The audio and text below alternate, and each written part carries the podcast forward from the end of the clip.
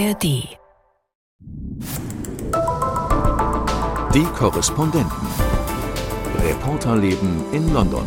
Stieren auf den Körper, auf die Brüste, auf die Beine. Das ist offenbar gang und gäbe und das ist quasi eine gesamte Kultur, die dort in Westminster herrscht.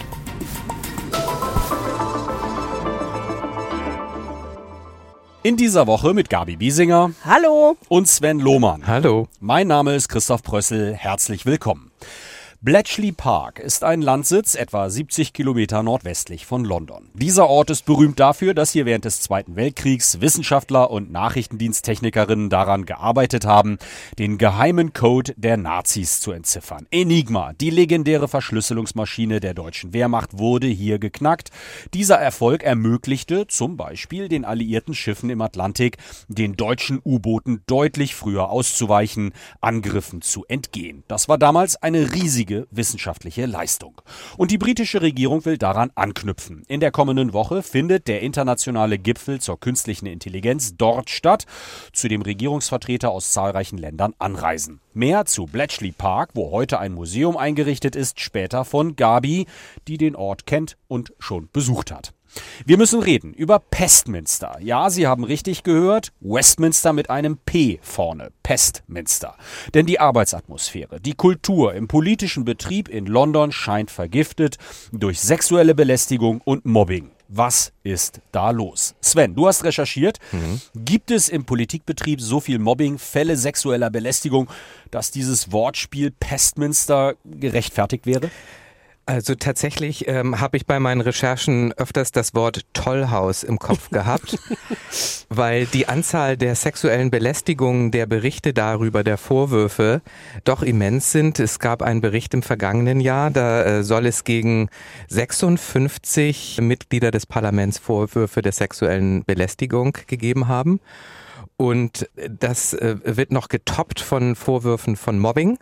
Äh, die Zahl geht nochmal höher und aktuell untersucht auch eine äh, unabhängige Kommission, die extra dafür eingerichtet worden ist, auch wieder acht Fälle. Ähm, wir haben in der vergangenen Woche äh, wieder einen Tory-Abgeordneten gehabt, der zurückgetreten ist, weil ihm beides vorgeworfen ist, Mobbing, aber auch sexuelle Belästigung. Und quasi die Anzahl der Nachwahlen, denn immer wenn ein, mhm. ein Abgeordneter oder ein, auch eine Abgeordnete zurücktritt beziehungsweise gezwungen wird, zurückzutreten, dann gibt es Nachwahlen und äh, da hatten wir in, in diesem Jahr doch, doch einige. Zehn Stück schon, erst seit Rishi Sunak. Ich hm. meine, das ist ein Jahr. Hm. Wir haben gerade ein Jahr, genau. Ja. Zehn Nachwahlen. Ja. Aus diesem Grund. Und quer durch alle Parteien, oder? Es quer ist nicht durch ein Problem Parteien. einer Partei. Nein, es ist, äh, wir haben Fälle bei Labour, wir haben Fälle äh, in der konservativen Partei, wir haben auch Fälle von der äh, schottischen Nationalpartei. Also das ist tatsächlich ein überparteiliches äh, Phänomen, was wir da haben. Warum? Man versteht es nicht. Was ist da los?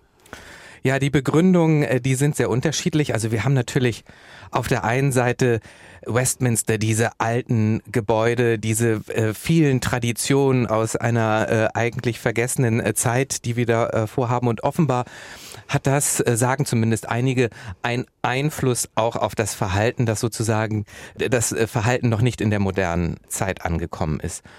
Und das Zweite ist sicherlich auch, dass Politiker äh, und wir haben Fälle von Männern, die Frauen belästigt haben. Wir haben Fälle von Männern, die Männer belästigt haben.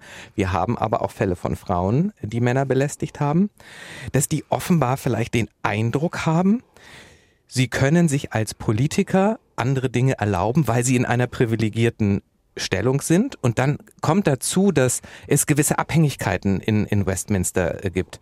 Ähm, also du bist natürlich dann als Mitglied des Parlaments in einer besonderen Stellung und wenn du dann Mitarbeiterinnen hast, ähm, die sind natürlich abhängig von dir. Und es gibt nicht diese übergeordnete Personalabteilung, sondern du bist direkt quasi dort angestellt. Also ich habe da, da Machtgefälle hast du da, dieses klassische Machtgefälle, was du da hast. Also ich habe da nicht irgendeine so HR-Abteilung, wo ich sage, ich kann mich da mal beschweren, sondern das ist mein Chef und der entscheidet über mein Wohl und Wehe. Ja. Und äh, es gibt niemanden, der ihn zur Rechenschaft ziehen ja. würde. Und es sind ja auch Beschäftigungsverhältnisse, die immer nur an diese Person, an den Abgeordneten ja. gebunden sind, richtig? Genau. Man ist nicht beim Parlament angestellt, mhm. sondern man ist direkt äh, dann bei den Abgeordneten beispielsweise angestellt. Und äh, diese Abhängigkeit ist Teil des äh, Problems. Also man hört die ganz unterschiedlichsten Fälle ne, von, von sexueller Belästigung. Und ich habe mit einer Abgeordneten gesprochen der Tory-Partei, die seit 13 Jahren im Parlament ist, Caroline Noakes. Und die sagt, ach, ich habe in der Zeit bestimmt 50 Fälle, wo ich sexuell belästigt worden bin. Und ihr Eindruck ist auch, dass äh, der Grund Macht ist. Oh, look, I have a, a very firmly held belief that it's not about sex, it's about power. Ja.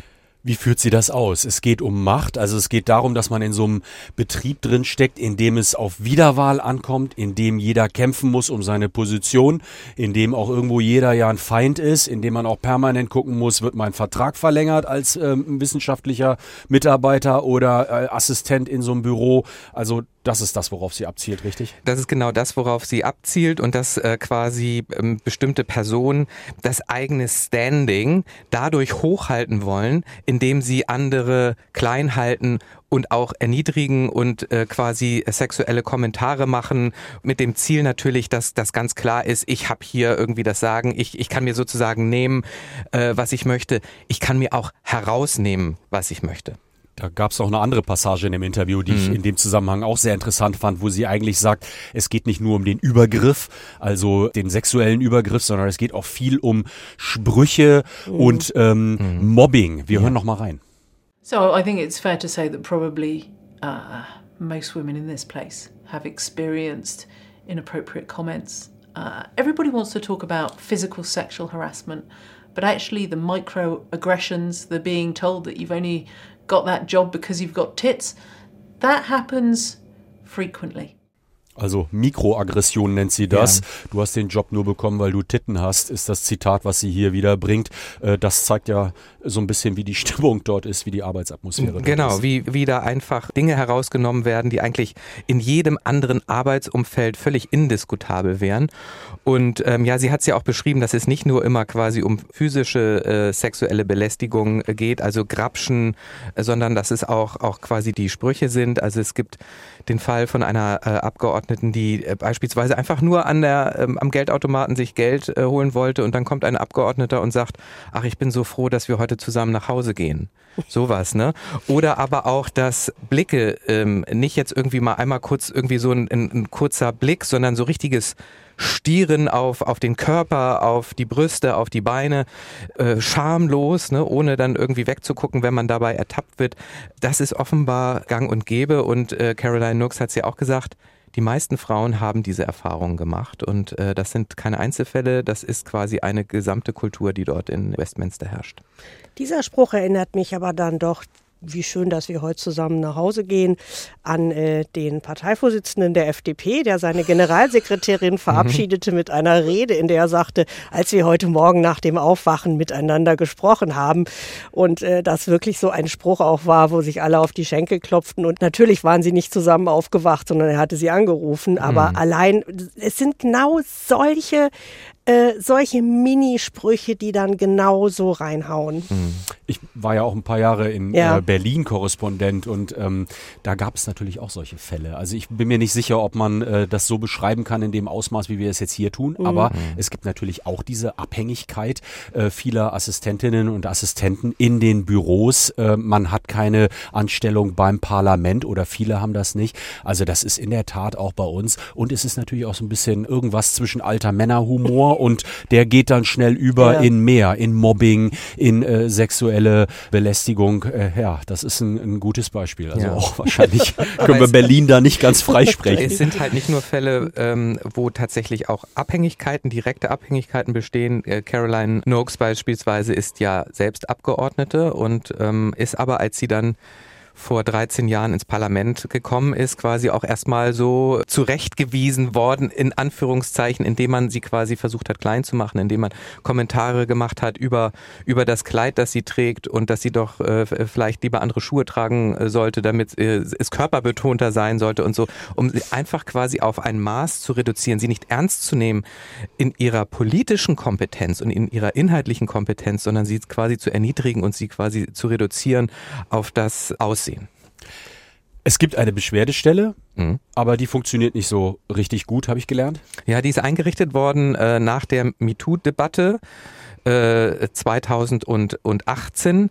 Ähm, an diese Stelle kann man sich wenden mit einer Beschwerde. Das äh, Problem nur ist, dass das ein, ein mehrstufiges Verfahren ist. Es sind insgesamt fünf Stufen, die man durchlaufen muss. Man muss also erstmal diesen, diese Beschwerde einreichen, dann wird es geprüft, äh, dann werden Befragungen gemacht, dann wird das Ganze nochmal einer anderen Kommission zur Bewertung vorgelegt, also so eine Art von Gerichtsverfahren und Berufungsverfahren, äh, Revisionsverfahren in einem.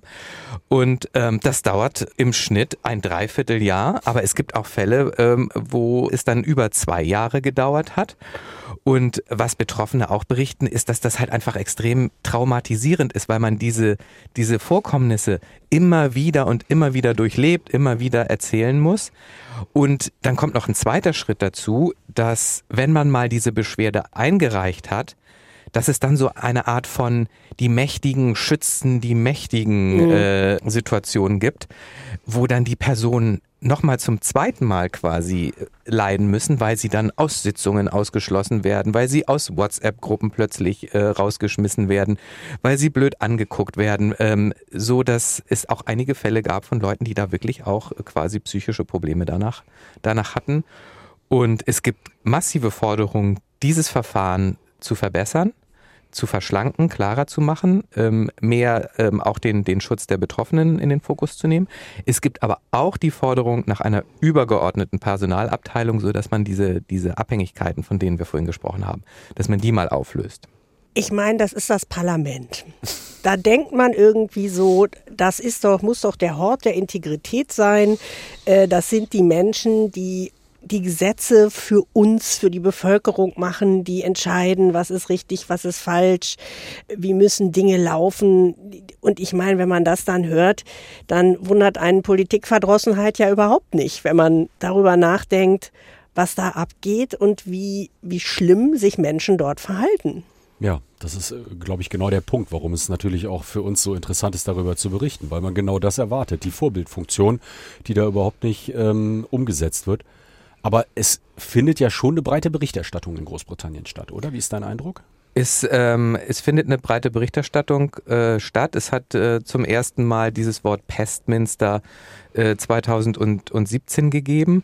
Ähm, dann wurden relativ viele Fälle klar. Es äh, haben auch mehr Frauen quasi öffentlich gesprochen, wobei man schon auch feststellen muss, dass es eher Abgeordnete sind, die, die dann auch sprechen, weil die die Angestellten äh, dort schon auch, auch die Sorge haben, dass es dann einen Einfluss auf ihre Karriere hat, wenn sie sich öffentlich äußern, dass sie dann gebrandmarkt sind und äh, die eher äh, nicht öffentlich auftreten. Und wir haben jetzt in letzter Zeit natürlich auch wieder eine Berichterstattung gehabt, weil ähm, es den Fall gab von Chris Pincher. Ähm, mhm. Chris Pincher hat zwei Männer belästigt, in, in einer Bar hat sie begrapscht und ähm, das war noch in der Zeit von, von Boris Johnson, der das wusste und ihm trotzdem einen guten Job verschaffen wollte. Und am Ende gab es natürlich dann auch so viel Aufruhr in der Partei, dass auch dieser Fall Chris Pincher dazu geführt hat, dass äh, Boris Johnson dann am Ende von seiner Partei geschasst worden ist. Also als ein Aspekt von, von, von mehreren damals, aber ein, ein sehr relevanter, der am Ende das Fass auch zum, zum Überlaufen gebracht hat. Und ähm, Chris Pincher ist jetzt einer, der auch, auch zurückgetreten ist. Ähm, für den hat es also äh, dann auch, auch Konsequenzen gehabt. Wir haben aber bei anderen Fällen äh, Strafen oder Sanktionen, die in dem Bereich sind, okay, dann äh, darf derjenige zwei Tage nicht an Parlamentssitzungen teilnehmen. Und das war's. Mhm. Oder er muss sich dann beim Opfer entschuldigen. So, und dann gibt's eine Pressemitteilung und dann steht da eine Entschuldigung drin. So, und das war's. Äh, so, dass man auch das Gefühl hat, okay, ähm, da kann man schon auch mit wegkommen. Ne? Also bei manchen hat es Konsequenzen, bei anderen aber, aber nicht. Wir sind sehr gespannt, wie sich diese Arbeitskultur mhm. in Westminster, Pestminster ändert und werden das Thema weiter beobachten. Vielen Dank.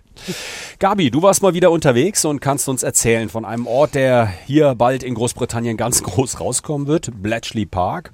Denn dort findet Anfang November ein internationaler Gipfel statt zum Thema künstliche Intelligenz, AI, Artificial Intelligence. Regierungen, führende KI-Unternehmen und Forschungsexperten tauschen sich aus über die sichere Entwicklung und Nutzung von KI. Es soll darum gehen, Maßnahmen zu vereinbaren, die den weltweiten KI-Einsatz sicher machen sollen. Aus Deutschland kommt unter anderem Wirtschaftsminister Robert Habeck. Und der Ort, an dem dieser KI-Gipfel stattfindet, ist eben ganz besonders geschichtsträchtig. Bletchley Park in Buckinghamshire, rund 70 Kilometer nordwestlich von London. Was ist dort so besonders? Ja, also ursprünglich ist das erstmal ein unscheinbares Landhaus mit ordentlich Landschaft drumherum, malerischer See mit Fontäne in der Mitte. Aber es ist eben auch einer der geheimnisvollsten Orte Großbritanniens während des Zweiten Weltkriegs. In Bletchley Park saßen damals tausende Menschen in den Hochzeiten 8000 Menschen, der größte Teil davon übrigens Frauen, weil die Männer ja an der Front waren und dann Frauen für diese Aufgaben, die sonst wahrscheinlich Männer gemacht hätten, zur Verfügung standen. Ähm, und die waren für die Briten geheimdienstlich tätig und haben eben versucht, feindliche Botschaften der Deutschen, der Italiener abzufangen und zu entschlüsseln. Und ähm, einige kennen vielleicht diesen Film, The Imitation Game, ein streng geheimes Leben. Da spielt Benedict Cumberbatch die Hauptrolle und zwar Alan Turing. Und das ist wirklich die große Figur, in Bletchley Park, der da äh, gelebt und gearbeitet hat. Eine große und auch sehr tragische historische Figur. Er war nämlich homosexuell und das ist ihm dann äh, später zum Verhängnis geworden. Und ähm, Alan Turing gilt als Vater einer der Väter des Computers. Und äh, in Bletchley Park sind ihm eben auch diverse Statuen und Ehrungen gewidmet. Und auch der Film ist übrigens äh, sehenswert. Den Ball nehme ich auf, werde ich gleich mal, werde ich mir gleich mal anschauen. Das ist eine Bildungslücke. Was gibt es alles zu sehen dort im Museum? Ja, man kann sich da stundenlang auf diesem parkartigen Campus rumtreiben und ganz viel entdecken. Es gab den Versuch eben möglichst alles originalgetreu wiederherzustellen. Da gibt es ganz viele Hütten übers Gelände verteilt und man kommt dann in Büros rein, die äh, wie in den 1940er Jahren noch eingerichtet sind und Hütte Nummer 8 zum Beispiel, das war Ellen Turings Büro. Da steht noch eine Aktentasche neben dem kargen Schreibtisch und in den Büros hängen ähm, an der Wand so Plakate wie Careless Talk costs lives, äh, plauder keine Geheimnisse aus, Feind hört immer mit. Und was ich auch spannend finde, bis 1974 wusste die Öffentlichkeit nichts davon, was sich in Bletchley mhm. Park während des Kriegs abgespielt hatte.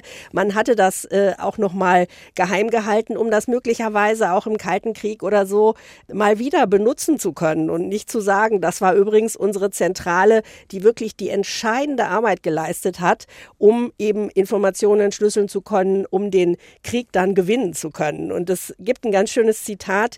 Premierminister Churchill hat diese Codebreaker, die eben die Verschlüsselungsmaschinen entschlüsselt haben, die Dechiffriererinnen und Dechiffrierer, die da gearbeitet haben, genannt The Geese that laid the golden eggs and never cackled gegackert. Also die Gänse, die die goldenen Eier gelegt haben und niemals gegackert haben. Verschwiegenheit, oberstes Gebot. Genau. Wie genau sah denn dort die Arbeit aus in den 40er Jahren? Wie muss ich mir das vorstellen? Ja, also äh, es gab diese Verschlüsselungsmaschinen, die deutschen, die bekanntesten, die Enigma und die Lorenz, die waren noch mehrfach, mehrfach verschlüsselt, noch schwieriger zu knacken. Damit wurden Hitlers Botschaften verschickt. Und ähm, es bestand nun eben die Aufgabe darin, diese Botschaften, die von diesen Maschinen entschlüsselt waren, zu entschlüsseln. Diese Maschinen muss man sich wie so große Schreibmaschinen in Holzkästen vorstellen. Und äh, so lief eben die Kommunikation zwischen verschiedenen Knotenpunkten im Deutschen Reich, zwischen Heeresleitung und Truppen.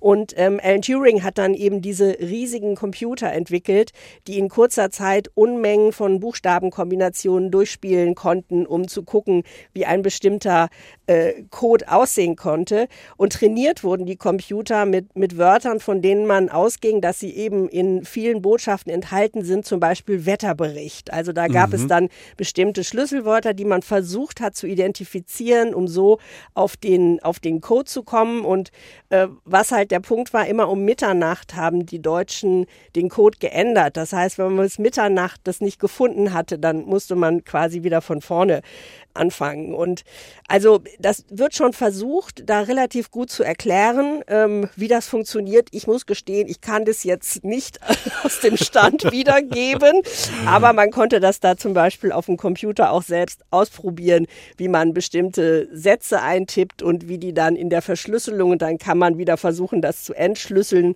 Und es gibt auch viele andere Geschichten, die ich äh, echt beeindruckend fand, so rund um den Krieg.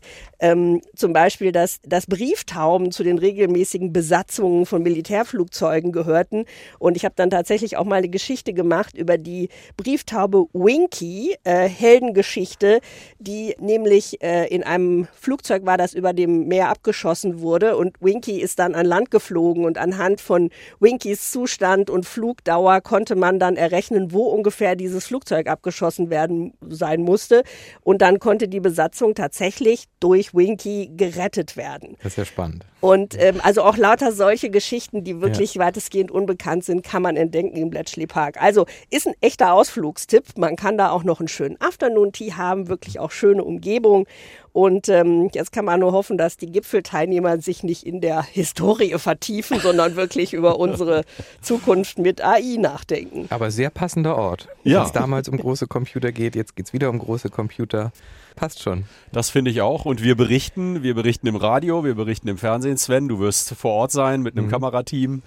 Und äh, ja, wir sind gespannt, was da rauskommt. Äh, Rishi Sunak hat ja schon angekündigt, es wird jetzt ein Institut geben in Großbritannien, mhm. das sich mit der Sicherheit beim Thema künstliche Intelligenz beschäftigen wird. Und äh, genau darum wird es gehen. Wie müssen wir uns die Zukunft mit künstlicher Intelligenz vorstellen und welche Maßnahmen muss man möglicherweise ergreifen international, um diese Gefahren einzudämmen? Das war's auch schon wieder. Wir sind am Ende unseres Podcasts. Äh, wir verabschieden uns. Gabi Biesinger. Tschö. Sven Lohmann. Tschüss. Mein Name ist Christoph Prössel. Bis bald. Die Korrespondenten. Reporterleben in London. Der Großbritannien-Podcast von NDR Info. Das hier ist Synapsen, euer Wissenschaftspodcast über aktuelle Fragen, die die Forschung bewegen. Ich bin Lucy Kluth und im Wechsel mit meiner Kollegin Maja Bachtjarewitsch moderiere ich den Podcast Synapsen von NDR Info. Wir nehmen euch mit direkt an die Schauplätze der Forschung und sprechen mit Journalistinnen und Forscherinnen über ihre Recherchen und Berichte. Wie wirkt sich unser Milchkonsum aufs Klima aus? Was können wir von der Kleidung im Mittelalter lernen? Und was machen Umwelthormone mit uns? All das und noch viel mehr thematisieren wir in unserem Podcast. Und weil das noch nicht genug ist, gibt es hier bei uns auch noch zusätzlich alle zwei Wochen einen Science Slam. Den Podcast Synapsen findet ihr in der ARD Audiothek und überall, wo es Podcasts gibt.